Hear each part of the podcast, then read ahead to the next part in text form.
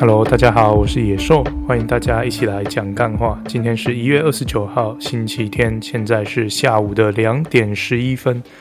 好，那今天呢，应该算是开工的前一天哦。对大部分的人来说，应该已经放了十天的假。这个明天肯定是过得会有一点难过了哈。但不管怎么样呢，还是在这边预祝大家哦，不能说预祝，我们上架时间应该是已经哦，就祝大家这个开工大吉啊哈。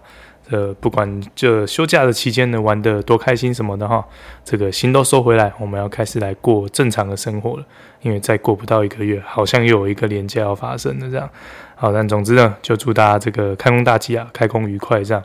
好，那小弟呢，今天跑来这个上班呢，算是一个，也不是开工啊，因为开工我们大概初二的时候就已经开工了嘛。但就算是一个呃正式恢复上班节奏前的一个热身班吧。因为礼拜天我们公司都比较清闲啊，所以像看现在下午两点多我就可以录音了，代表说现在大部分的同事都已经下班了。除了某个同事，他走之前跟我交代说：“哎，你们不要锁哦，因为我不是真的下班哦，我是要去附近溜达溜达，然后最后再回来拿东西。”我想，哇靠，这上班也太轻松了吧！但不管怎么样了哈，就这个新的工作开始哦，接下来我们就要开始慢慢调回这种工作步调。不过这二月份好像，我后来仔细看了一下，发现对呃大部分哈那种一般上班族来说，二月份应该是一个蛮痛苦的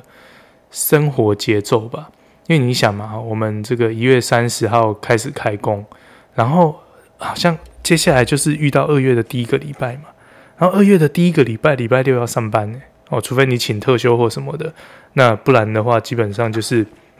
你放完十天的假。接下来要连上六天的班，哦，那这个我我是不知道对别人怎么样啊，对我们来说是还好，因为我们这种工作本来就也没有分什么六日嘛，哈、你看我今天礼拜天也是跑来这边上个热身班这样子，所以我们还好。我在想说，如果你平常习惯那种 tempo，就是礼拜一到礼拜五哇上个班，好，然后在礼拜五的下午，哦 yes 放假了，然后就休息个两天，然后接下来又继续过五天的生活这样。可能突然来这么一下，而且还紧接在这个十天的连假之后，应该是会有一点点的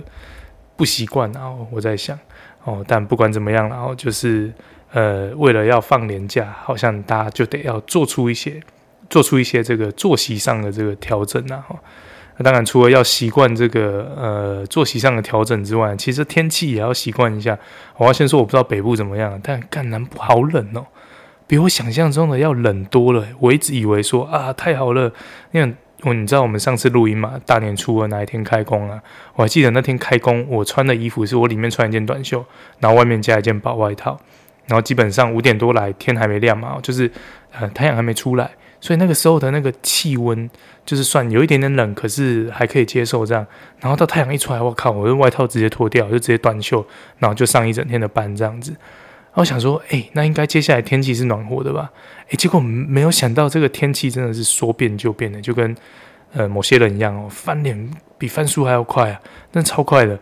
隔天哦，只是隔了一天而已哦。前一天我还在想说，哇，短袖怎么样的哦？然后隔天上班的时候，哎呀，一个大意啊，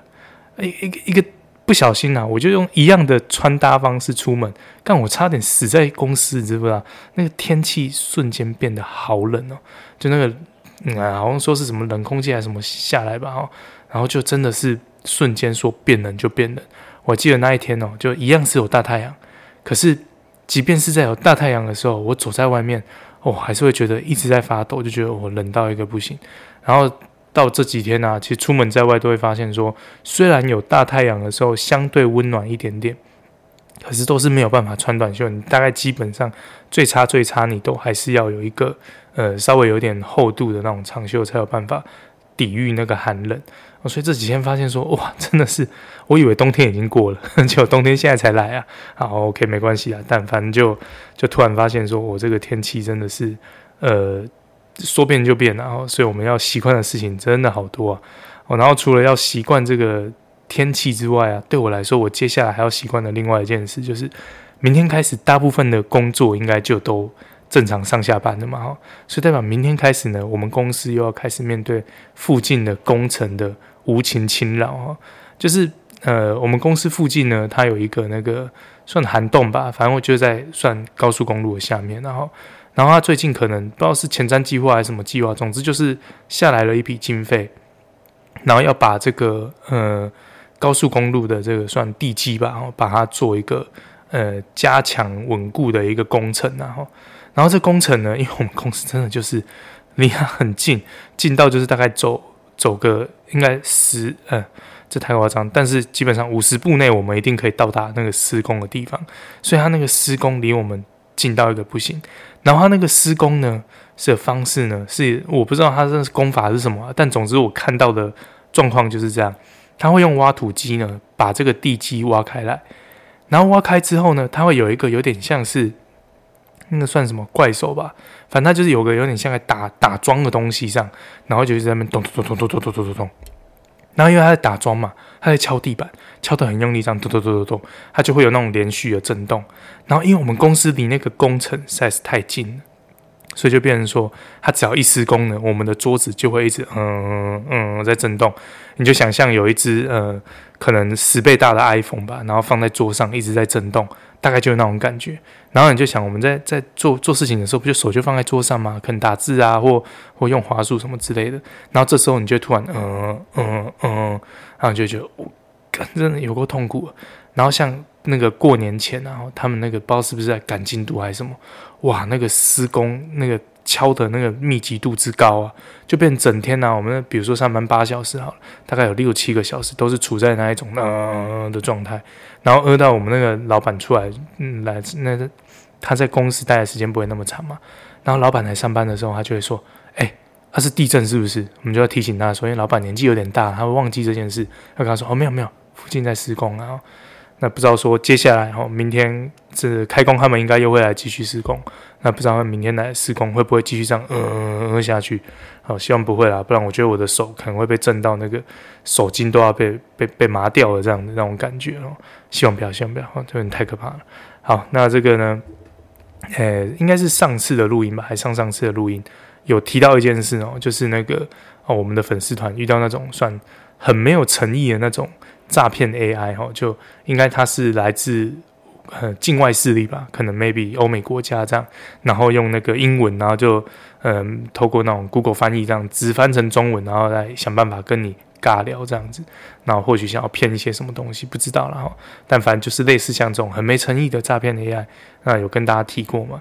然后最近因为就是有 follow 那个一个呃。这算什么样的粉丝团？我不知道，反正就是，呃，是一个粉丝专业，就那个才哥什么专业槟榔摊之类的吧。那它的特色就是它的发文都会有那个，呃，可能打了两三个字就会点点点，打了两三个字就会点点点这样的一个很特殊的文体啊，算所谓的才哥文吧，就这样一个粉丝团。然后这阵子就发现说，哎，不是只有我遇到，哎。连这个才哥也遇到了，那当然才哥的这个声量是比我们大大大大大大很多了，所以他一放上来，当然就是大家就小小就看到嘛，所以我发现说，哎，这这个诈骗 AI 是不是专找粉丝团下手？就是找那些嗯不知道，反正就到处乱找，然后到处乱丢丢一些不知道要聊什么的的翻译文，然后就让大家看到我觉得啊什么？你为什么跟我聊这个？然后这个文意超级不通顺的，根本连就是。呃，想要晕船被骗的机会都没有，你知道吗？因为那放个美女图什么的，然后那个美女图看起来也不真实嘛，然后那个对话也不真实，所以在这样诈骗的环境下，就是说，喂，现在这个是呃诈骗太好做了，是不是？一点那个投资一下说，就是你至少写个那个比较符合呃普遍华语市场的这种诈骗 AI，不是比较好一点嘛？那你放一个就是让人家完全没有办法。呃，投入这个角色，然后被晕船、被骗的这种这种方式，实在是太太廉价了哈。所以这个诈骗 AI，好好反省一下，新的一年加油啦哈！不然的话，就只会被我们这些粉丝团拿出来笑而已哈。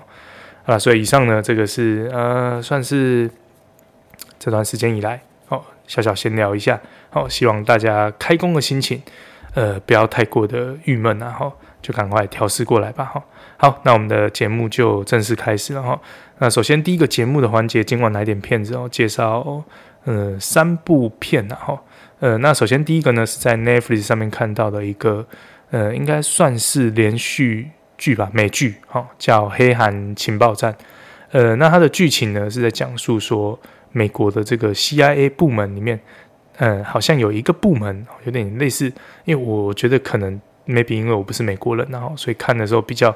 大概看到两三集过后，才比较搞懂它的那个脉络大概是怎样。所以，如果这边讲的不是很通顺的话，就就请大家多多见谅哦。那第一个就是呃，它的部门有点类似像是 CIA 的律师哦，类似像这样，然后他们是会透过法律的手段来解决 CIA 的一些问题。哦，看起来是这样了哦。那总之呢，这个男主角呢是一个算是刚到这个部门的菜鸟。然后，所以我们是随着他哦进到这个部门之后遇到的事情，然后了解这个部门的运作，然后了解一些 CIA 的的某些特异的文化这样子，然后那主要是这个菜鸟呢，啊、哦，他叫黑暗情报站，就这个菜鸟，他第一份接到的工作呢，算是处理一些所谓的黑函，哦，那这黑函蛮特别，叫做什么灰色信封吧，反正就是呃会有各种不同的人哦，可能声称他们手上会有一些 CIA 的秘密。好，然后会去有点类似像威胁 CIA，或者是要请 CIA 帮他们解决一些问题。所以这菜鸟的工作呢，就是要处理这些呃所谓的黑函，哦，然后去看说里面是不是有真的知道 CIA 秘密的人，可能会对 CIA 造成威胁。然后他在处理这个信件的过程中呢，居然呃发生了一连串天翻地覆的大事件。好，大概是类似像这样的剧情脉络了。那整体看完的话，我的心得给个分数的话。大概会给七十五到八十分吧，偏喜欢吧。我觉得算蛮有趣的一个作品哦。就透过这个作品，你会了解很多呃你所不知道的 CIA 吧。我只能这样想，因为至少呃跟我想象中的 CIA 还差蛮多的。看到有一些呃剧情里面发生的是，虽然我也不知道真的假的，毕竟我们不是 CIA 嘛哈。可是看到那个里面发生的一些剧情，就会觉得说，哎，这个太奇怪了吧。哇，有需要搞成这样子吗？哦，类似像这样的的的想法，大概是我看完的比较初步的那种想法哦，所以这个是蛮特别的地方。呃，那如果要说缺点的话，就是里面有一些选角会让我比较没有办法进入那个剧情。好，但我在猜，我在猜啦哈，这可能是因为它是第一季，然后有一点点像是呃。小试身手的感觉哈，就是这个剧本他们也不知道，嗯，会拍得好还是拍得不好，所以就拍拍看，哦，所以有些角色你会觉得好像很不符合你对这个角色个性或他的这个呃位置应该表现出来的样子的想象，哦，所以会像某些角色我就有点出戏，那我这边就不讲哪个角色，不然就稍微会有点爆雷，然后好，但所以但总之呢，整体的剧情还有。呃，第一季的结局都还算让人喜欢呢，哈，所以大概分数就是八十分左右了，哈。好，所以这是第一个 Netflix 上面的一个美剧。那接下来呢是两部算电影吧，哈。那这都是在 Disney Plus 上面看到的，哈。那第一个电影呢是香港片哦，那这之前好像有上院线，然后叫《神探大战》。那它的这个呃剧情呢，主要是在讲述说有一名。呃，非常厉害的香港警察哦，然后他可能太呃执着于这个办案哦，那他当然也是叫神探大战嘛，所以当然是一个非常会办案的警察，然后可能办案办到有一点走火入魔，然后导致他似乎有一些精神方面的疾病，结果就被逼类似退休这样子啊，被逼离职。哦，但在在在他离职之后呢，他仍然不断的在追踪一些案件，可是因为他已经。有点像疯掉了嘛，所以在他疯掉的时候，他就把他自己办的那个案子的过程呢，就都记录下来。就没想到呢，有另外一群人竟然呃发现说，哎，他的这个办案的内容呢非常的神准，所以决定呢利用他办案的这些线索来做一些大事，这样子哦，大概是这样的一个剧情啊哈，那就不多说哈，不然就又爆太多雷了哈。那如果给个分数的话呢，大概是六十五到七十分左右吧。偏喜欢呐，哈，可是你要说这是一部很好看的片吗？我就觉得还好，普通哦。最主要会喜欢的点是因为里面有那个谁啊，刘青云哦，他是里面主要的这个角色，贯穿整部戏脉络的一个重要角色。那我觉得说他是，嗯，要怎么说呢？他的演技实在是太炉火纯青了，然后所以看到他在里面飙戏是整部戏最爽的一件事。哦，可是这部戏为什么我没有给到很高分？就是他拍戏的手法节奏有一点太快，跟有一点破碎，然后破碎到会让人家觉得说，因为其实里面会有一些推理的东西，然后它的铺陈就不会那么的完整，你就变得很像是呃，在很零碎的方式去接受他给你片面的证据，然后推理就完成了，所以你对呃这些案子背后的一些。详细的脉络啊，或什么的，你就没有办法感受到，你就会觉得说，它很像是那种把很多个推理的案子，然后七拼八凑，但是却没有给你很，你知道说一副拼图嘛，哈，一定会有不那么重要的跟很重要的。但你如果只有拼上很重要的拼图，然后没有拼上不重要的拼图，其实它看起来还是会不完整的，大概是类似像这样的感觉。所以在看这部片的时候，我就觉得这个是有一点可惜，因为我觉得说它其实里面放了很多的案子，那如果铺陈的手法，比如说如果它是一把它当成一个港剧在拍的话，呃，搞不好用个十集左右的内容，会是一部很不错的片，然后慢慢去雕琢、去形塑这个。呃，主要的角色还有这些其他配角的一些背后的感情脉络等等的，可能就会真的会还蛮好看的。可是因为它实在是太破碎了，就会让我觉得说，如果没有刘青云的话，搞不好这整部片根本就看不太下去。好，所以这个是《神探大战》然后一个电影，觉得蛮呃，怎么讲呢？喜欢港片打发一下时间的话，可以哦。但是如果你有其他更想看的片子，这部片的顺序可以不用排的那么的前面。好，那接下来呢？呃，第三部片呢，也是在 Disney Plus 上面看到的哦。那这个是一部韩国的电影，叫《乐透大作战》。好，那它的剧情脉络呢？哦，主要是在讲述说，有一名南韩的士兵呢，在无意间获得了一张得到头奖的这个乐透彩。哦，但是这个乐透彩呢，竟然在一个意外当中呢，无意间飘到了北韩去了。哦，所以这个南韩的士兵呢，就要想办法从北韩那边呢拿回这张乐透彩。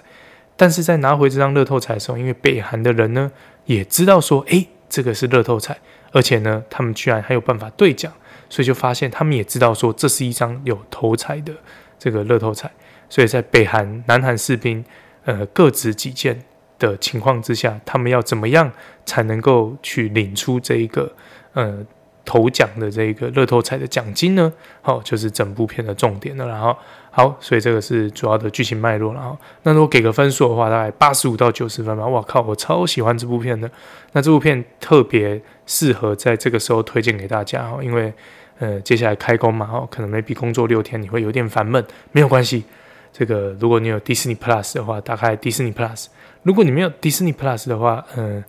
看看你的串流平台有没有。如果真的没有的话呢，我相信你一定有办法找得到的。然后，好，但总之呢，就是哦，如果你的心情有点郁闷，你觉得上班要六天很烦的话，哎，找点时间把这个《乐透大作战》看完，哇，我相信你的心情一定会跟我一样的好。因为我看完之后真的是哇，整个这个这知道怎么讲呢？脾肺大开哈，反正就整个心灰灰了，心情就变得非常非常好，因为实在是太好笑了哦。整部片充满了各种荒谬的笑点。那看完之后，你也会对这个南北韩呢，呃，或许会有更深一点点的认识。吧，不过那都不是重点了，重点就是在他们怎么样去领这个乐透，这个才是最好笑的地方哦。但总之呢，就是推荐给如果你心情不好、心情烦闷、上班觉得好烦啊之类的哦，只要有任何负面的情绪呢，都欢迎去点开这部片哦，相信你会获得一些呃愉快的心情啊哈。好，所以以上呢就是本周的今晚来点片子哦。好，那接下来呢，我们就进到下一个节目的环节哦，政治相谈室。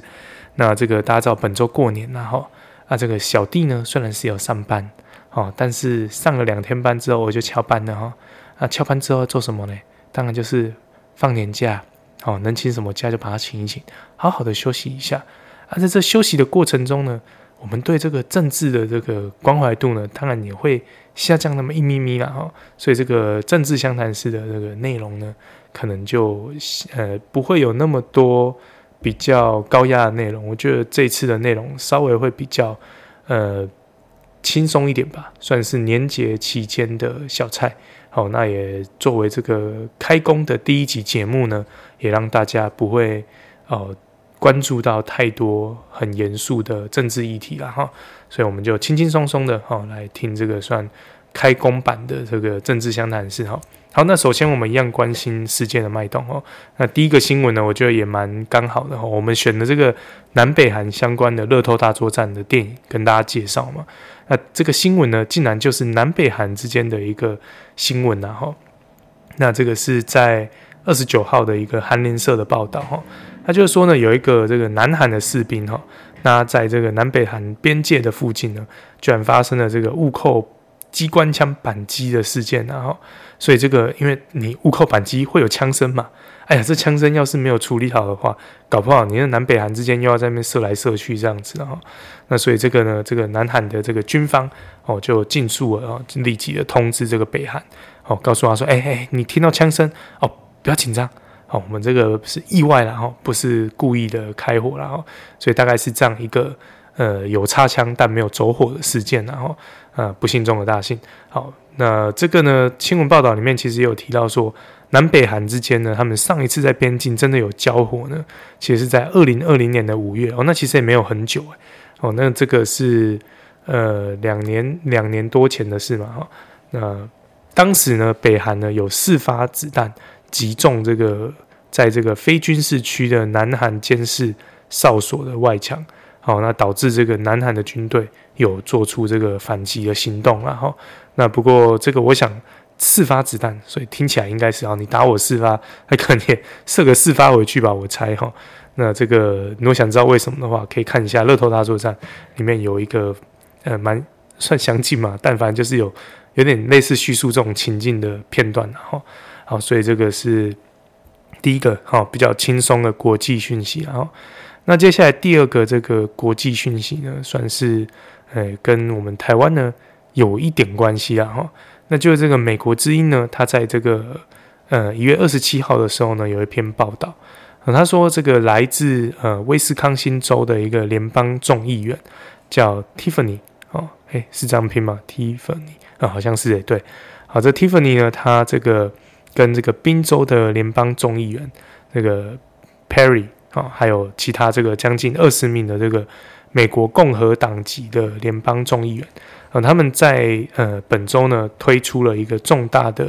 有台的议案哦，那主要呢就是要要求美国要恢复跟台湾之间的外交关系哦，并且终止哦已经过时甚至有点适得其反的一中政策。哦，那甚至这个法案呢还有要求这个拜登政府要支持台湾在国际组织中的。会员身份，而且要就这个美台自由贸易协定来进行这个谈判哦，那这个算是看得还蛮振奋人心的。虽然说这个呃将近二十个，虽然乍听之下有点多，但是你要通过这个法案，可能需要的不是只有二十个啦哈，可是至少有一个听起来有一点数目的这个人数支持类似像这样的法案的时候，站在台湾人的角度哦，听起来是蛮开心的，因为你知道我。自己很爱嘴的一件事情，就是我们常常就会看到一些国际新闻嘛，就说哦支持台湾啊，怎么样怎么样？诶，可是很妙啊，这些所谓支持台湾的这些呃，不管是国家也好，或政治人物也好，其实所提到的事情都不会提到敏感的所谓的建交哦，所以这个是蛮，就我就就很喜欢酸这件事情，然后就觉得说、啊、来啊来建交啊，哈、对不对？哦，你就说支持嘛，啊说诶，台湾是你很重要伙伴，那来建交啊。这个伙伴之间展现友谊关系最好做的国际方式，不就是建交吗？那、啊、怎么不建交？好、我超爱酸这个东西，所以我看到这个说，诶，真的有有人提出说要建交这件事，诶，那我就觉得是算蛮值得开心的一个提案。然后，虽然就现实面来说，哈，你会知道说这个提案它通过并执行的可能性，目前来看。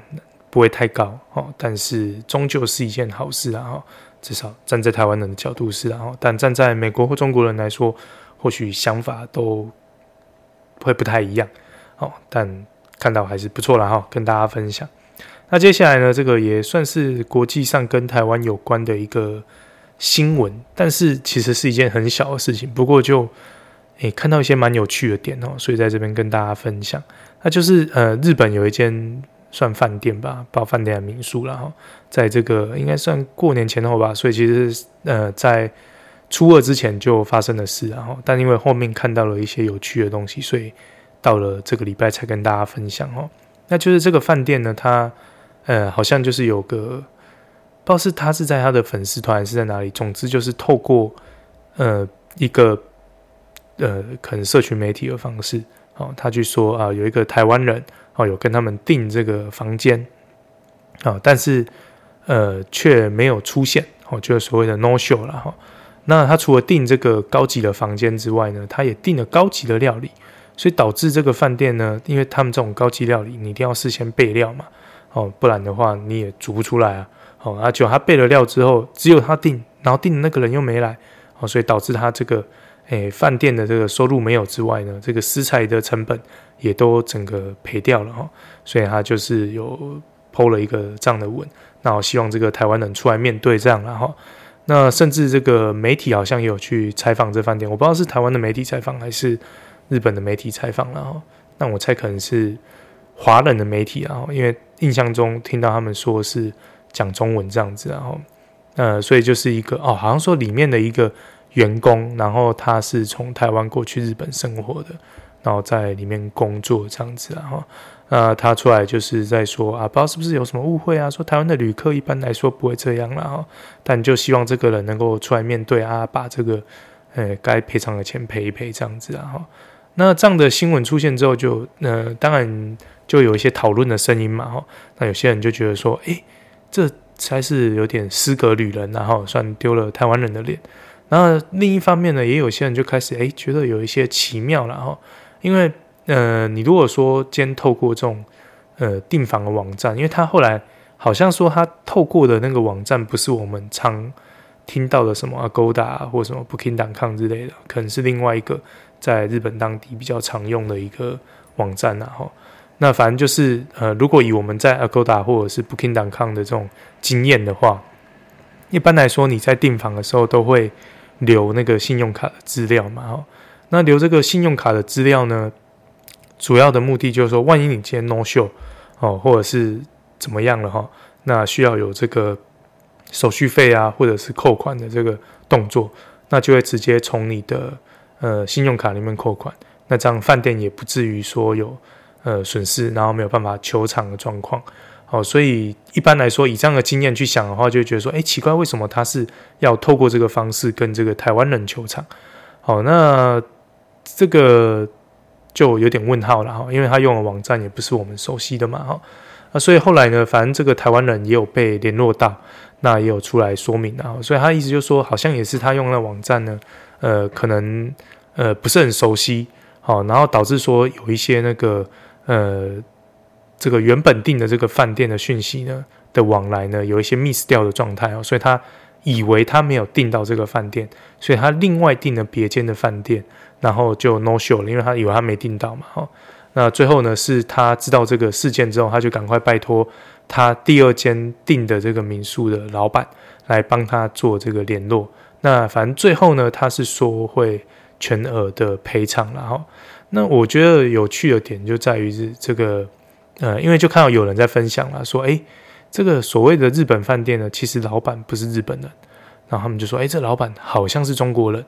好，然后为什么选在过年这时候做这个新闻呢？会不会是要做所谓的这个认知作战？哦，要来挑拨这个台湾跟日本的关系，哦，然后让这个台日之间的友好。呃，破局这样子，然后就有类似像这样的说法，因为像我刚刚前面有提到说，好像新闻有访问这个呃会说华语的员工嘛，哦他到底是哪里人不知道，他自称是台湾人，然后但有人就觉得说，哎，不对啊，他的华语呃说的字正腔圆，听起来比较像是所谓的北京腔，然后那就怀疑说，哎，他搞不好并不是台湾人，其实他是中国人，然后是要刻意去做这样子的一个新闻，然后不过就。呃，我是觉得蛮蛮妙的地方，就是呃，你如果要说做所谓的认知作战的话，这力道好像有一点点太弱了吧？就是嗯，即便说这个老板是中国人好了，然后这个呃，出来说明的员工也是中国人好了。可是如果根据新闻上看到的说法，他们的说辞都比较像是说，其实台湾人大部分是不错的。哦，他们认为这应该是个人的行为。哦，那我其实相信说这个，呃，在大家经过两年多哈、哦、没有去日本旅游。哦那你突然如果要来个自助行的话，其实有些事情你是需要呃热身的哦，有些东西真的会忘记哦，像比如说你如果上 YouTube 看，有很多这个呃 YouTube 的旅游影片哦，搞不好也会有类似的内容。像比如说我看那个蔡哥他跟羽球队去日本玩的行程，其实他们也有类似的状况哦，就是说他们订的那个民宿，诶，他们搞不清楚在哪里，他们不知道为什么没得到那个地址，然后到最后是还好有那个。当地的听众刚好是台湾人，认出他们来，然后帮他们用日语跟这个民宿的老板沟通，他才发现说，诶，这老板他是有要求说，哦，你要来住宿的人呢，你的年纪必须要达到一个呃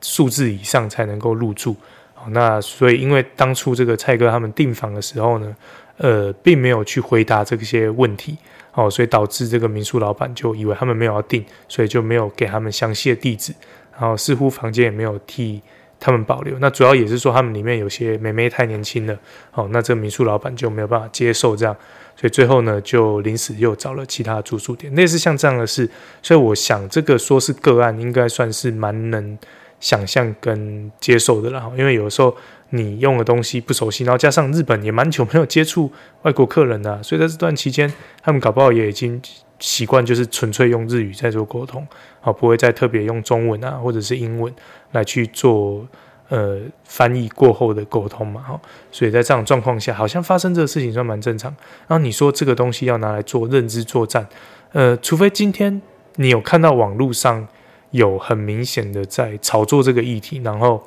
风向带得很明显哦，比如说就有很多呃。自称是日本的就会说出来说啊，对对对，我在那个某某民宿打工，我在某某饭店打工。这些台湾人哦，常常就是这样子仗着说台日友好，然后就不出现，然后怎么样怎么样之类的哦，然后做一些负面的风向的引导，那可能就真的有一点这样的嫌疑啊。但是我真的就新闻的内容看起来就觉得这看起来就是一个误会。好，不管这老板是不是中国人，我觉得就是一个误会。那看起来也最后应该是可以获得一个完美的。解决哈，因为他愿意赔偿嘛，那这样我想也蛮符合这个日本饭店老板的要求哦，所以应该理论上是可以和平落幕了哈。不过大家可以继续看下去，搞不好还会有番外篇，也不一定。就像那个那个什么，包流水席来版的的什么辅大陈若曦杀小的事件，莫名其妙吵到现在还在吵，还有新闻在报说要怎么样要怎么样。我想说，哇靠，够了吧？就一件网络上你根本不知道真假的事情，要一直报，一直报，一直报。就这边我真的就不禁要怀疑说，诶，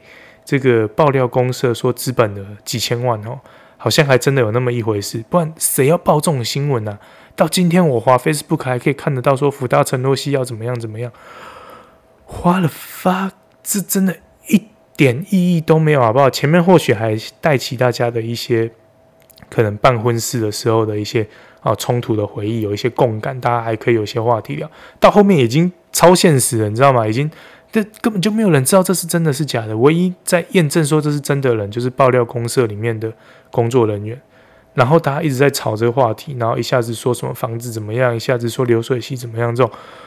哦够了吧？那炒新闻也差不多了吧？你他妈几千万的资本呢，是拿来做这种事情的？无聊啊！所以这个。反正就是一个很小的日本饭店的新闻啊，然后到最后居然传出有认知作战的嫌疑，好，那我想可以稍微关注一下。但如果后面没什么新闻，我想就真的只是一个呃，算是呃意外事件呐，哈。好，那接下来呢，我们就把镜头转回我们的国内了哈。那我们的国内呢，因为近期呢都在过年哈，所以我们就来看看过年期间有哪些有趣的政治新闻哈。那首先第一个政治新闻呢，非常有趣啊，哇，极度有趣啊！我都想，这个现代还有人要报这种东西啊？好，那总之呢，就是我们的这个年夜饭事件呐，哈，那就是我们的这个蔡英文蔡总统哦，他是有分享他的这个年夜饭哦，那他的年夜饭呢，看起来就非常的精致哦，那这个非常的精美，那就有人说，哇，他这个我们的这个蔡总统哦，哦，年夜饭都吃高级的法式料理。哇，这个相当的奢华奢侈啊。然后诶，怎么那么刚好呢？这时候我们的这个侯友宜先生呢，诶，他也剖了他的年夜饭，然后就好像是在回应蔡总统的年夜饭似的哦。他就说啊，我这个人吃年夜饭哦，比较喜欢遵照传统啊，所以一定会有什么元宝啊、水饺、叭叭叭之类的，类似像这样的贴文。诶，然后竟然真的新闻就就炒作起这个话题，导致我们过年的前面几天呢，竟然就有那种。只要这这个侧翼上班哦是不休息的哦，那过年期间呃也是要好好的炒作一番的哦，就开始哦各种护航啊，然后就说啊这怎么叫法式料理哦？你一个大盘子里面放一个小菜就是法式料理了吗？哦，然后就开始说啊，你看那个哦黑那个黑金的包子哦，那个其实就是哦什么大成的冷冻食品怎么样，也没有什么很奢华怎么样之类的哦，那就炒作这议题啊，反正就炒来炒去哦，有些。有些人就说啊，侯友宜好棒棒啊，就遵从遵遵循传统哦，然后又都不奢侈哦，然后就有人说啊，蔡英文啊，你这好坏坏啊，都黑金呐、啊，你看你，当一个总统哦，吃那么奢华的料理哦，你是不是 A 了很多钱哦，这样爸爸之类的哈、哦，然后当然侧翼出来护航，就说啊，这样就叫法式料理哦，少他妈穷酸的哈、哦，来你看我摆法式料理给你看，然后就一堆侧翼就会放一个大盘子，然后里面。丢一样东西，然后就说：“你看我的发饰杀小杀小这样子哦，就啊啊，媒体无聊就算了，那大家也跟着在那边无聊，实在是啊！我跟你讲，今天蔡英文总统哦，就算他真的是吃非常奢华的这个呃法式年夜菜哦，然后一道菜就要好几万，一桌要好几十万，我他妈也一点都不在意，好不好？”他他要吃多少钱的年夜菜是他家的事诶，大家不要忘记蔡英文他的家族好像是蛮有名的，呃，这个我忘记什么海霸王还是什么，反正就是他他家很有钱呐、各位，他家很有钱的情况下，他吃个呃奢华的年夜饭很奇怪吗？这不奇怪吧？哦，然后即便哦、呃，即便他家不有钱好了，你今天当到一个总统。你的这个年薪应该也有个呃上百万吧？哈，然后大家看平常蔡英文，我想看起来也没有用什么很奢华的东西嘛。然后到年夜饭这一天呢，拿他是上百万的薪水的一部分哦出来吃这个年夜饭，好像也不过分吧？然后事实上就就如同侧翼说的啦，你认真去看一下那些餐点，其实说实在，它精美是精美在摆盘呐，然后你实际去看里面的料啊，其实也是台湾料理啊。也都是我们这种华人年夜饭常见到的一些菜色，只是它的摆盘比较用心一点，就这样而已。然后这种东西也可以拿来炒作，我靠，这他妈够了吧？现在都什么年代了，然后你还在想说，哦，我们的总统一定要过着这个哦缩衣节食的生活哦，他要穿都要穿得很破烂哦，然后什么东西看起来都要过得很穷酸，这样没必要吧？这个台湾的总统嗯，不需要过得这么寒酸吧？怎么样？我们台湾应该也也算是哦，经济体来说也算是世界上前呃，不能说前三大啦，但至少前几十大是有的吧。然后这样的国家的总统还要在那边装穷酸，没必要吧？超奇怪的。然后在那边报说什么侯友谊多有传统怎么样？这个也很莫名其妙啊。啊，侯友谊是每年都吃的那么传统，啊，就算他每年吃的那么传统又怎么样？看他搞不好人家那个水饺里面都包鲍鱼啊，包龙虾。一颗搞不好也要上百块，对不对？然后他直接拍摆拍说：“哦，我们这个都遵循传统，怎么样的？哦，拜托，不要搞这个好不好？有够无聊的。年夜饭爱怎么吃是大家的自由。我他妈年夜饭我要吃麦当劳，哎，我真的是吃麦当劳。突然想到这件事情，忘了跟大家分享。我应该去年也分享过了。反正就是我们的年夜饭呢，基本上都是在公司吃的哦。然后我们公司呢，每年到除夕那一天的晚餐呢，基本上到最后都叫不到，你只能买麦当劳。”哦，所以都是下午我跟同事，然后我们就去麦当劳外带，哦，然后带回来给大家吃。所以基本上那天的年夜饭的晚餐跟宵夜就是麦当劳啊，吃麦当劳不可以吗？哦，吃披萨不可以吗？然后要吃法式大餐不可以吗？无聊，不要这样子去把这个好好一个年夜饭搞得那么恶心，好不好？所以这是非常无聊的一个新闻啊。好，那第二个无聊的新闻呢，就是这个。呃，应该是教育部的粉丝专业吧，反正他就是出了一个贴文啊。大体上来说啦，哈，就是在呃，主要是要宣导一个概念，就是说，诶，这个啊，因为上次录音的时候刚好也是大年初二嘛，不是有跟大家稍微聊到嘛，说这个呃大年初二哦，那一堆有的没有的禁忌，不要管他，神经病哦。有的时候对有些人来说，他一年就那么一次回娘家，还要顾忌这个顾忌那个，也太他妈的无聊了吧。哦，所以像教育部他的粉丝专业主要就在宣导说，哎，好，不管年夜饭呐、啊，还是说什么初二回娘家等等的，哦，不要再太过于被制约，哈、哦，就是现代人有现代人的方式，大家就因地制宜、因人制宜就好了嘛，哈、哦，就不需要再再有太多的限制，这样大概类似像这样子的这个呃贴文啊，哈、哦，那为什么会被炒作开呢？其实这这是蛮无聊一篇贴文啊，啊，当当然这个立意很好了，我也觉得说说真的，这个是。呃，蛮好的一个概念哦，只是他被炒开了，就是下面有一个不知道哪里来的酸民就留言，他就说：“哎呦啊，你看呐、啊，这个政府哦，真的是哦，都不顾传统了哦，这个狼哪不叫天理，天的不叫尬技啊，呃，干脆立法以后让这个女儿都不要啊，都都都都不要回婆家了。我也忘记他怎么说了，反正就是就是一个很莫名其妙的一个酸民留言，然后。”然后就觉得说，哇、这真的是哦，太棒了！就是世界就是有你们这种人，然后才导致这个哦，这个结婚率哈、哦，呃，越来越低哈。谁要结婚啊？他妈的，结婚有够麻烦的，结个婚，然后导致过年好好的一件事就变得那么的复杂跟可怕哦，所以真的是无聊了哦。然后这也我也让我想到了哦，就是其实我们家哦也是有类似的状况。那当然不是我老婆那边，我老婆的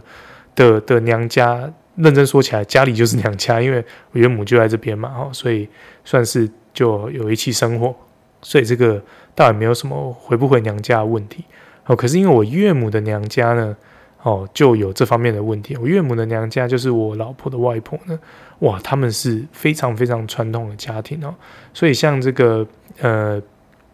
那个叫什么哦，大年初二这件事情呢，因为以前我们有时候为了要省这个住宿费哦，就会。呃，希望可以在那边住住了几天这样子。如果回花莲的时候，哦，然后那时候我记得啊，就是如果我们要回去啊，要么我们就是除夕的时候就要到，哦，那如果除夕的时候到的话，可以，好，那天就可以住进去。啊，如果除夕没到的话，那不好意思，你要初二才能够进去，好，因为我们这个我老婆的外婆呢，就笃信一件事情，就是呢，这个呃，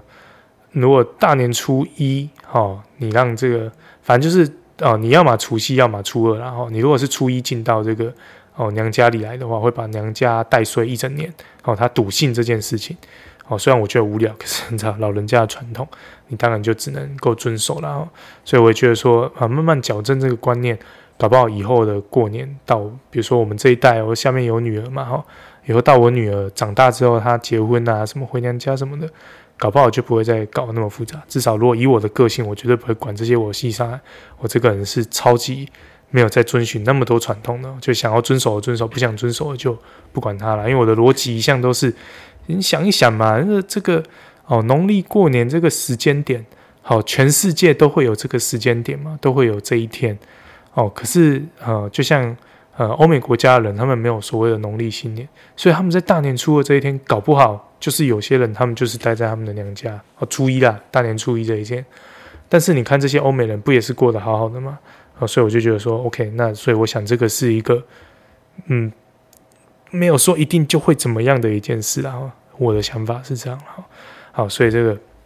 非常无聊一件事，但就觉得说，大家真的是。希望民风渐开，然后大家对这种传统的东西，其实，呃，我想他们过去会有这样的传统，有当时社会背景的脉络，然后可是到现在，大家这个生活的心态也整个不一样嘛。刚刚凶下灰，你还要在那边搞这种事情的话，你只会搞疯你自己，然后所以大家要放宽心吼，这种传统我们能遵循的、能配合的尽量，但不能的事情，我们就是以大家开心比较重要了哈。至少我是这样想的哈。好，那最后一个呢，算是稍微比较震惊一点的政治新闻啊，那就是我们的新的内阁改组的名单算是初步的出炉了哈。那我这边没有很认真做功课，大概看了一下名单，就凭印象打在这个脚本上面哦。那最主要的这个行政院长这个角色呢，是由我们的前副总统这个陈建仁大仁哥来担任，然后。那么行政院的副院长呢，则是由前呃桃园市市长郑文灿来担任。那其他几个我有注意到的角色，像哦非呃，算是第一大部吧，哦，内政部哦，他的新任部长是这个林佑昌，哦，那嗯，像比较不一样啊，文化部长也换了一个之前的高雄市的副市长史哲，哦，那这个是不一样的人啊，那其他有些人看起来好像都是呃老兵，然后继续留任，像农委会的陈吉仲一样留着啊，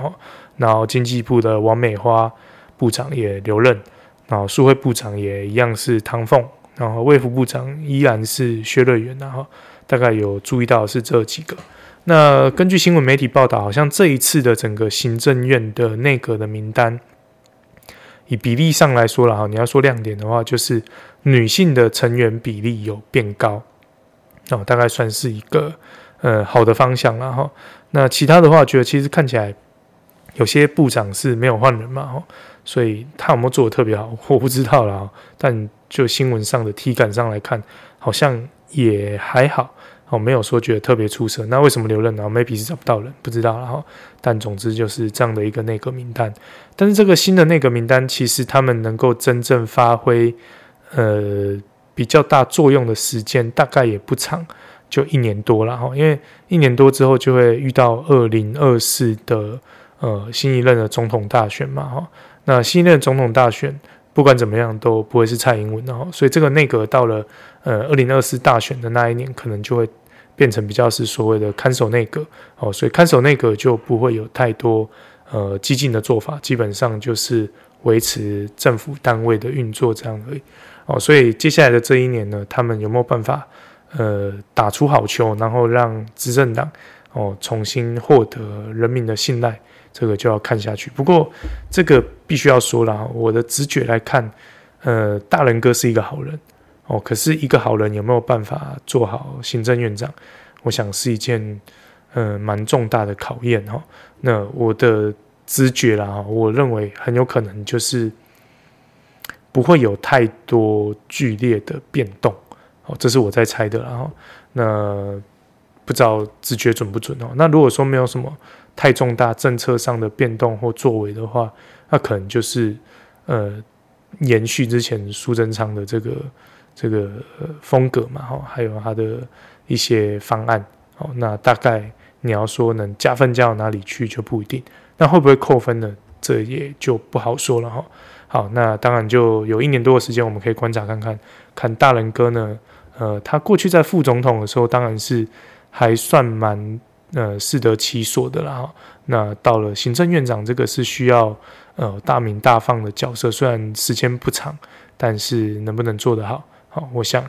蛮值得关注的了。哈，好，所以这个是、呃、新内阁的名单。好，那完整的名单，我想陆陆续续都会啊获得这个呃完整的释出。好，那我们就静候佳音吧。好，那以上呢就是本周的这个政治相谈室，然后。那接下来呢，就进到我们今天的主题了哈。那我们今天的主题叫做令人怦然心碎的这个啊整理术了哈。这个是就是呃上上集吧哈，有跟大家聊到嘛，就是呃回去处理我岳父的丧事的时候啊，就发现说我的这个大舅子哦，竟然这个哎毛起进来，那是办丧事他没有，他在整理家里然后算是做了一个非常重大的整理哦。那整理的方式就是丢哦，什么东西就是丢哦，他觉得看起来反正啊也不会留啊，就丢，什么都丢这样子哦。那这个我老婆不知道是不是吃到我大舅子的口水哦，就 就觉得说，哎、这个方法真是好。虽然回到家里之后，因为我们回来之后过年期间，呃，前期我比较忙嘛，所以就也没办法帮到什么忙。那其实也是上班上到最后一刻，所以也没有办法做太多的整理。好，所以我们反而是到初一开始才在那边，呃，来做一些清洁的工作这样子。好，然后他在整理的时候呢，就，呃，就是算有点像是，呃，贯彻我大舅子的那一招整理方式哦，就是什么东西都丢了哈。所以我们先复习一下我大舅子怎么丢，我不知道我有没有讲，但不管怎么样，就当一个复习啊。他当初的丢法呢，就是反正东西就是看起来没人要好。问一下没人要就丢就丢，然后甚至有些东西看起来是很好的哦，像比如说我应该有提到嘛，什么宫泽理惠的露点写真，徐若瑄的天使心写真集，哇，这个人间极品，然后竟然是保存得很完好的哦，竟然就这样子丢掉了哦。现场的男人没有一个敢要的哦。然后这个像这个呃，里面有我记得还有丢了一个，算是我岳母之前留在那里的裁缝车吧。哦，那个就是以前的人女性结婚的时候都会有的一个嫁妆了哈。然后那裁缝车我也不知道说现在值不值钱哦，但反正就是一个古董了哈，它也是丢，直接就丢。那或者是像是我岳父有买一些那种可能哦，每一个新年都会有那种什么纪念币嘛，哦，诶，那些纪念币也都收藏得很好，然后好像也没有打算要拿去卖哦，啊，似乎也是直接就丢丢丢啊，什么都是丢掉这样子啊。那所以像这种非常果断的丢法呢，我老婆就效仿了一番哦，然后效仿了一番之后，她第一个哦开刀的地方哦，就是我们家的这个 CD 柜哦。那说是 CD 柜，其实就是哦 CD 啊、VCD 啊、DVD 啊，就是所谓的光碟柜。然后，呃，所有的光碟呢，就我们本来有一些柜子把它收藏起来哈。那有些东西或许是回忆，有些东西可能是一些作品，那有些东西可能是小朋友的这个呃要看的内容等等的。然后，然后这个 CD 柜呢，我老婆就直接把它打开来，然后就跟我说：“来回收丢掉。”然后就说：“哈，全丢嘛。”他说：“呃，基本上都丢，然后到最后好像有留一些，就是呃，我印象中最后我们只有留一种项目，然后大概就是呃呃，比如说像正版的 DVD 或 VCD，哦，看起来还算完整的会留着，然后另外一个就是那个呃，有订一些人类似像台湾麦克那一种小朋友的系列童书，哦，还有附那个有声书的 CD，诶，那个也会留着。”哦，然后小朋友表演的 DVD，哦，好像有留着，啊、呃，其他的就是一律丢掉。那我们到底丢了什么东西呢？哈、哦，那像比如说了哈、哦，这个当年我买的这个 CD，哦，那当年我买 CD 是非常非常的勤奋哦。我记得我那时候，呃，有一段时间高中的时候，就是就没都没吃午餐，哦、减肥啦，哈、哦，那一方面也省钱。然后午餐钱就一天五十块嘛哈，然后五十块五十块一个礼拜省下来就会有三百五，呃，诶，可能没那么多啦，因为走五天嘛，两百五。然后集了两三个礼拜之后呢，我每个月我记得我就会去那时候可能去光南啊或者玫瑰唱片什么的，就会选一张我觉得不错的 CD，然后买回家听，还把它收藏起来这样子。好，所以像那些收藏的 CD 呢，呃，其实大部分都有留着，所以有一些我到现在我也觉得是经典的东西。那我老婆也说丢了，那那经典有什么？像我那天翻有很多张学友的作品，诶，虽然张学友现在没有再出什么新的作品了，可是我相信，如果跟我同一个年代，你有听过张学友的歌的人，应该不能否认那是经典吧？张学友的作品就是很棒啊，呃，也是丢了哈。然后或者是像呃，我印象中比较深的，像那个《海角七号》，哦，算是掀起国片风潮的一个呃。呃，也没有近期啦，有一段时间的这个新电影，那时候看那个电影非常感动，所以还特地去买了它的原声 CD，然后上面好像印象中好像有附签名，然后然后包装非常精美，也是丢哦，所以这个哎，这些经典就啊，真的是想到就觉得我这个这个真的要丢吗？他说丢都丢，这，你不再听了嘛？啊，认真想一想，好像也对，然后。这几年内你不会拿出来听，其实你之后也不会拿出来听。你真的在听 CD 还是用串流媒体？所以好像也蛮有道理的。所以丢嘛。然后还有什么呢？哦，像当年呢，呃，这个不是一个好的东西啦，也不是一个好的习惯。哦，可是当年你知道，在还是穷学生的时候，我们因为穷嘛，哈，那钱没有那么的多，哦，所以这时候对我们来说，那种高大上的版权概念就比较薄弱。哦，所以我们那时候呢，总是会上一些论坛，哦，比如说什么伊利论坛啊，然后或者是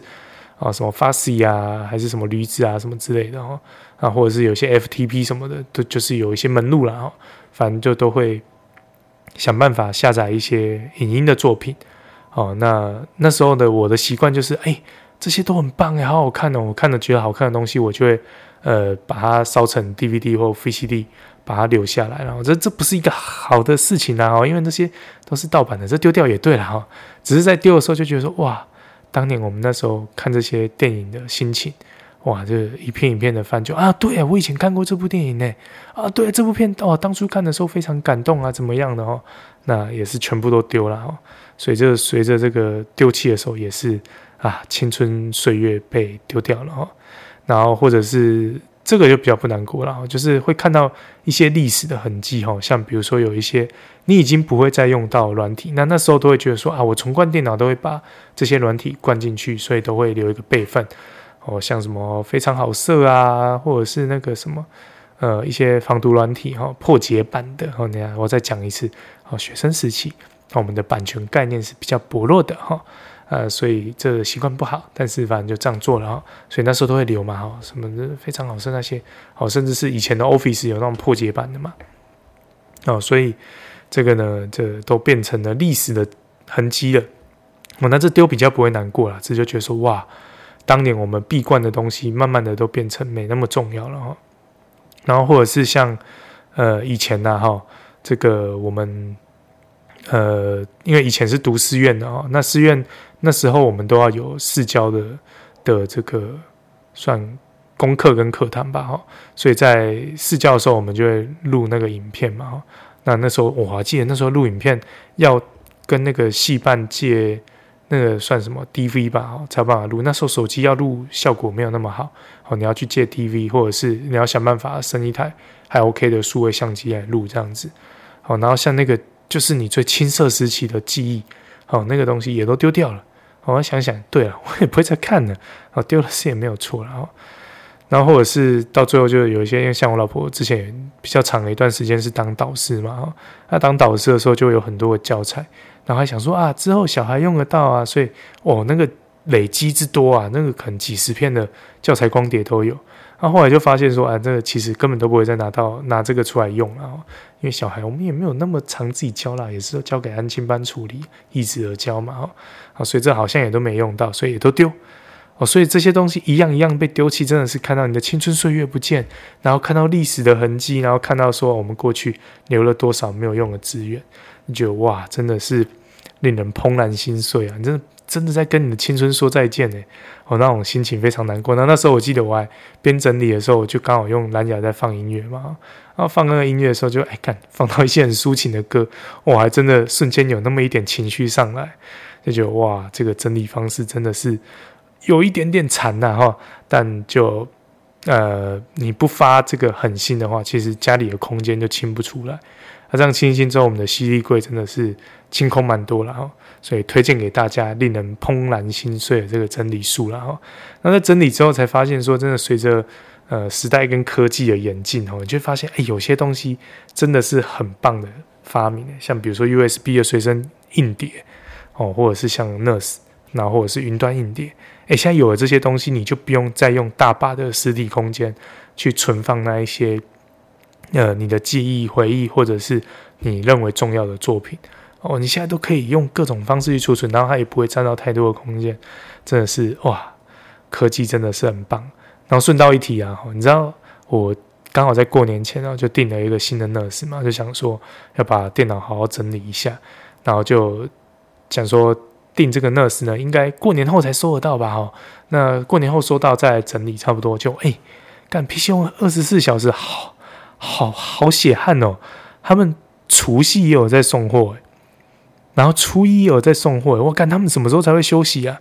太夸张了吧！然后除夕那一天他要送来的时候，刚好我我在上班嘛，然后我小孩跟老婆他们就出去吃饭了，所以家里没有人啊。然后那个司机大哥就说：“呃，那不然就初一再送好了。那如果初一你有在，你再来收货这样子。”然后就哇，哎，除夕初一他们还有继续在送，这个真的是要说服务的话，我们真的感受得到这个服务是非常的呃到位，然后。可是，如果认真说起来，你就觉得哇，那这些在这个 PC Home 工作的人也是蛮辛苦的。这种物流到了过年，你没办法好好放个年假。虽然我相信他们可能是排班呐，就像我们的公司初二要开工，大家也是轮流来上班嘛。可是就感受上就会觉得说，哇，真的是。还蛮辛苦的啦，所以大家如果要买东西的话，PC Home 二十四小时虽然有一点点被虾皮比下去哦，没有那么的呃年轻动感，可是你如果要说这个物流的服务，它真的还是蛮厉害的。然后好，那过年呢，除了整理，其实这几天年假也都有，呃，稍微出游一下然后。那就用最后的一小段时间，分享一下过年出游的一些呃景点的分享哈。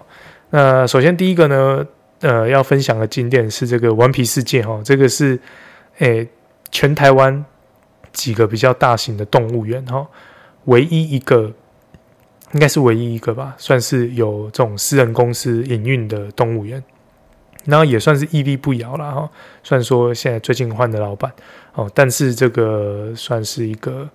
呃，对我们来说是对台南人来说哈，是一个青春的回忆。然后另一方面看到他换了新的老板，愿意继续经营，好像也是蛮不错的一件事啊。那会去顽皮世界呢，主要就是呃，刚好看到他有打广告嘛，就说。哦，他们的这个游乐设施是有一个大翻新，好、所以刚好过年期间，他票价又有特价，那小孩就想想想要去嘛，我们看到广告，我们想说，要不然就去一下嘛。虽然说算去过蛮多次，但久久去一次还是蛮不错的啦。那这一次呢，他强调他有大翻新，所以我是抱着一个说，诶，换的老板会不会他的经营模式会呃有所不同，然后会不会有更多的创新出现？啊，不过这次去我是觉得，嗯。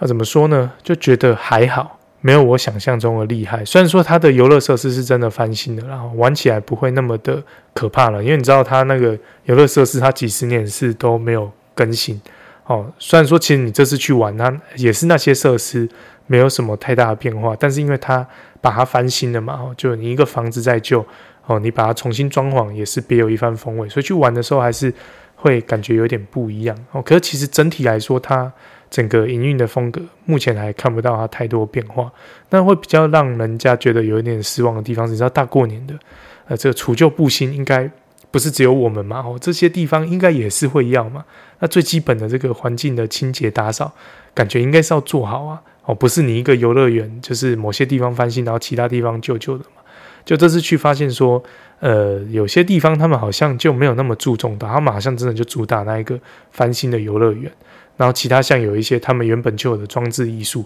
哎，看上面真的是蜘蛛网哎，有时候不然你也擦一下吧，这不是很基本的清洁吗？就都没有，居然有蜘蛛网，有蜘蛛网就代表那个已经多久没有擦了哦。所以这个我想新的团队好像说是三立公司的老板嘛哈，那就希望说之后这个呃老的顽皮世界能够玩出新的花样来了哈。好，但这次去呢，基本上就如果你是在南部。然后你想去一个动物园兼游乐园的地方，那我想顽皮世界还是一个不错的选择。然后，如果它有优待票的话，感觉不贵哦。然后你也可以在那边耗一整天，然后有吃有玩有看，还不错啦哈。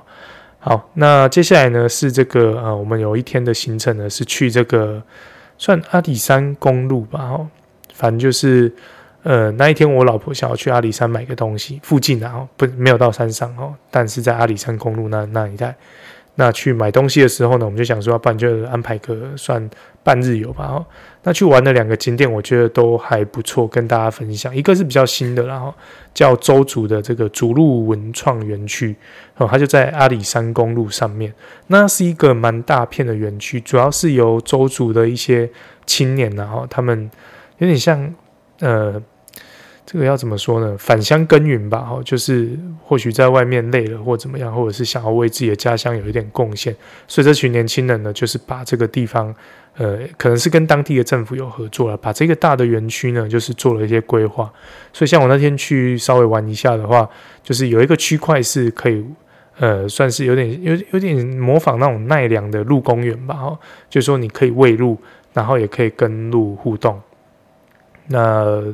当然时间没有很长了哈，可是基本上你未完摸完也差不多这样子了哈。那这个是其中一个部分，那另一个部分呢，就是它会有一个剧场，然后会有一些呃邹族的这个文化的介绍跟歌舞表演。哦，那我觉得这个也是蛮不错的。然后你去那边的话，基本上吃吃喝喝呢，也都会有一些当地特色的美食啊哈。那也可以体验那个呃原住民文化的射箭等等的。基本上我觉得。呃，虽然还不是很有规模的规划，因为其实他们很辛苦啦。你去到哦，喂鹿的那边你也会看到某个工作人员，然后你去买吃的，好像也是看到那个工作人员，然后你去看表演的时候，还是那个工作人员，他们一个人要身兼多职，诶，他们跑来跑去，那园区不小，诶，然后就要从一下从 A 跑到 B，要跑到 C，然后就这样走来走去，走来走去，就觉得哇，很辛苦呢，我就觉得这个精神蛮令人感佩的。然后那其实就。呃，玩一下，体验一下是还蛮不错的哈，所以这个地方我蛮推的，大家可以去看看。那其实消费也不会很贵啦哈。那那边有一些呃周族的原住民的特产，像那天我岳母就买了一些他们的那个小米酒，还蛮好喝的哈。那算新的景点，应该还不到一年。他说，呃，根据他们的介绍，然后去年的农历年是还没有这个景点的，所以应该还是一个算蛮新的景点，然后大家有空可以去玩玩看看，还不错。那另外一个呢，算是应该是比较久的景点啊，叫爱情大草原，什么望来山爱情大草原吧。那那个地方也是一个简单的小景点，可是我觉得蛮适合带有孩子的家庭啊，带孩子去放电或野餐的啊，因为那边草原真的有够大的。那空旷，你要想啊，其实那一天我们去的时候是过年期间，所以人算蛮多的。那即便人那么多，我们在那边还可以跟小朋友玩飞盘啊，然后踢踢足球什么的，所以你就知道说那个地方有多空旷。那其实走起来也是蛮心旷神怡的哦。那也有一些，如果你喜欢拍照、完美打卡的话，那里也是有一些装置艺术可以拍了哈。呃，去到那边的话呢，因为那边是由那个望来山就做凤梨酥的那个望来山营运的哦，所以它里面的卖店呢是有提供这个。呃，凤梨酥试吃的哈，那基本上望来山的凤梨酥应该也不用我讲了，就是那种呃土凤梨的凤梨酥是呃跟我们吃那一种一般糕饼店那种用冬瓜糖做出来凤梨酥的味道是完全不一样的。它相较之下可能没有那么的甜，没有那么的好吃哦，可是它却有另一个天然的风味是。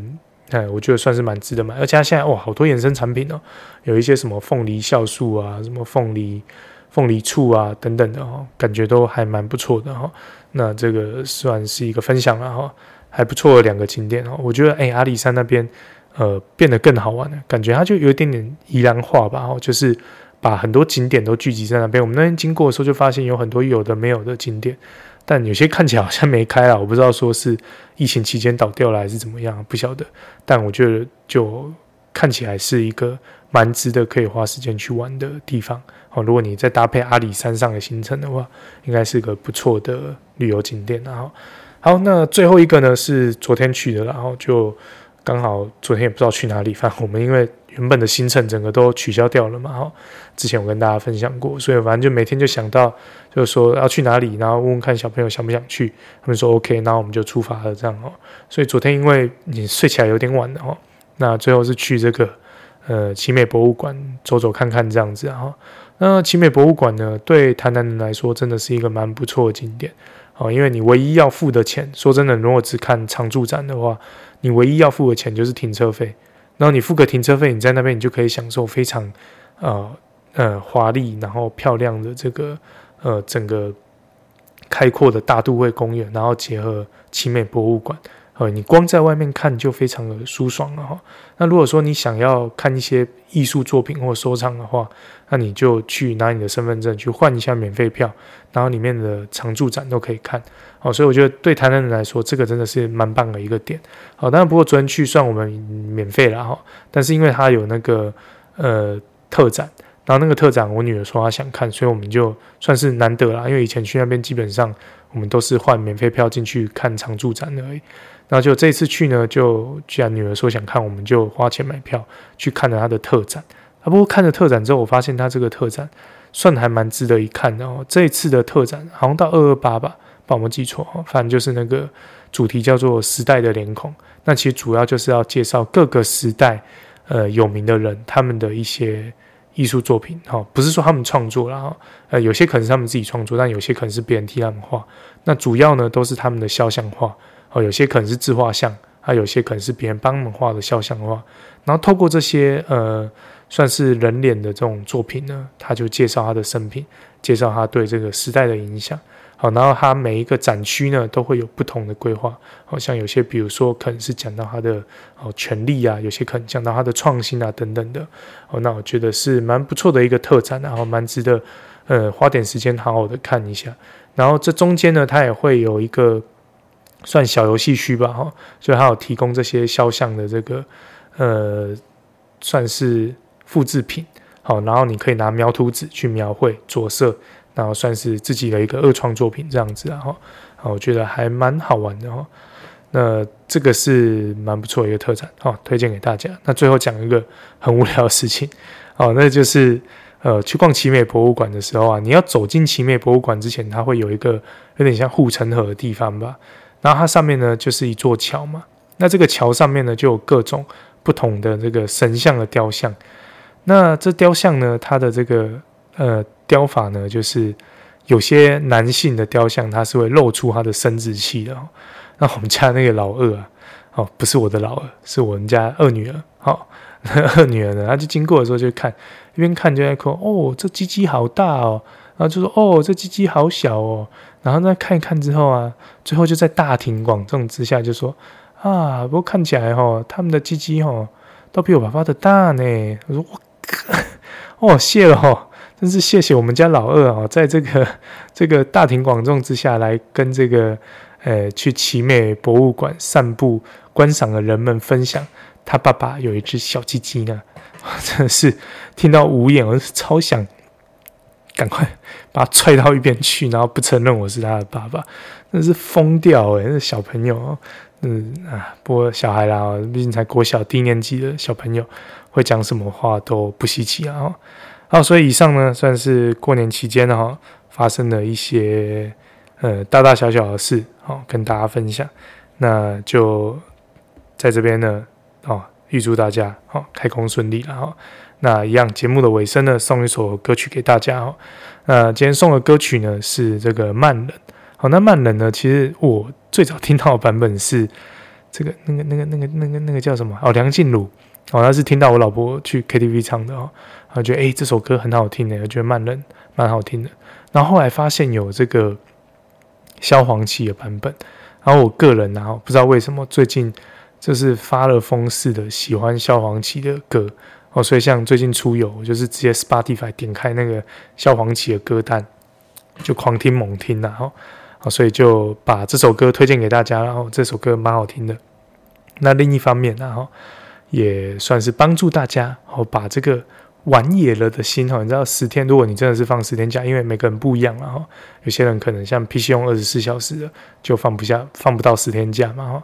那不管怎么样呢，就假设你是放十天假的人，接下来呢你要开工了哈。那这个我们玩野的心哈，这十天这种出去在外不受公司拘束的心，哦，可能慢慢的也要把它冷下来，冷静下来。我们要恢复到这个常轨哦，要来继续过这个哦好好工作的生活。然后，其实我说实在，我比较喜欢工作，我不喜欢放假。我觉得工作的心情哦比较踏实一点哦。这个放假有的时候觉得哦。整天想要去哪里玩去哪里玩，然后一出去哦，花的钱也是特别的多，真的是也是没有那么的舒服啦。这当然是我自己啦，哦，不是每个人都这样哦。如果是很 regular，每天都在上班啊，久久休息一下还 OK 哦。可是如果你是说很长时间放假的话，这个我还真的是不太习惯的哈。好了，那我们的节目到这边呢，就准备要告一个段落了哈。那如果喜欢我们节目的话呢，欢迎到 Apple Podcast 给我们五星评价。呃，如果有想要讨论一下下杠的事情，随时欢迎私讯我们讲干话粉丝团，或者是加入我们一起讲干话的社团，跟大家一起拉低赛。那听到这边呢，如果觉得小弟的声音状况不是很好，想请我喝杯咖啡的话，欢迎透过赞助连接请我喝一杯咖啡。那今天的干话就跟大家聊到这边，谢谢大家收听一样，祝福大家未来每一天都能够平安健康喜乐，开工大吉，开工开心，开工顺顺利利，拜拜。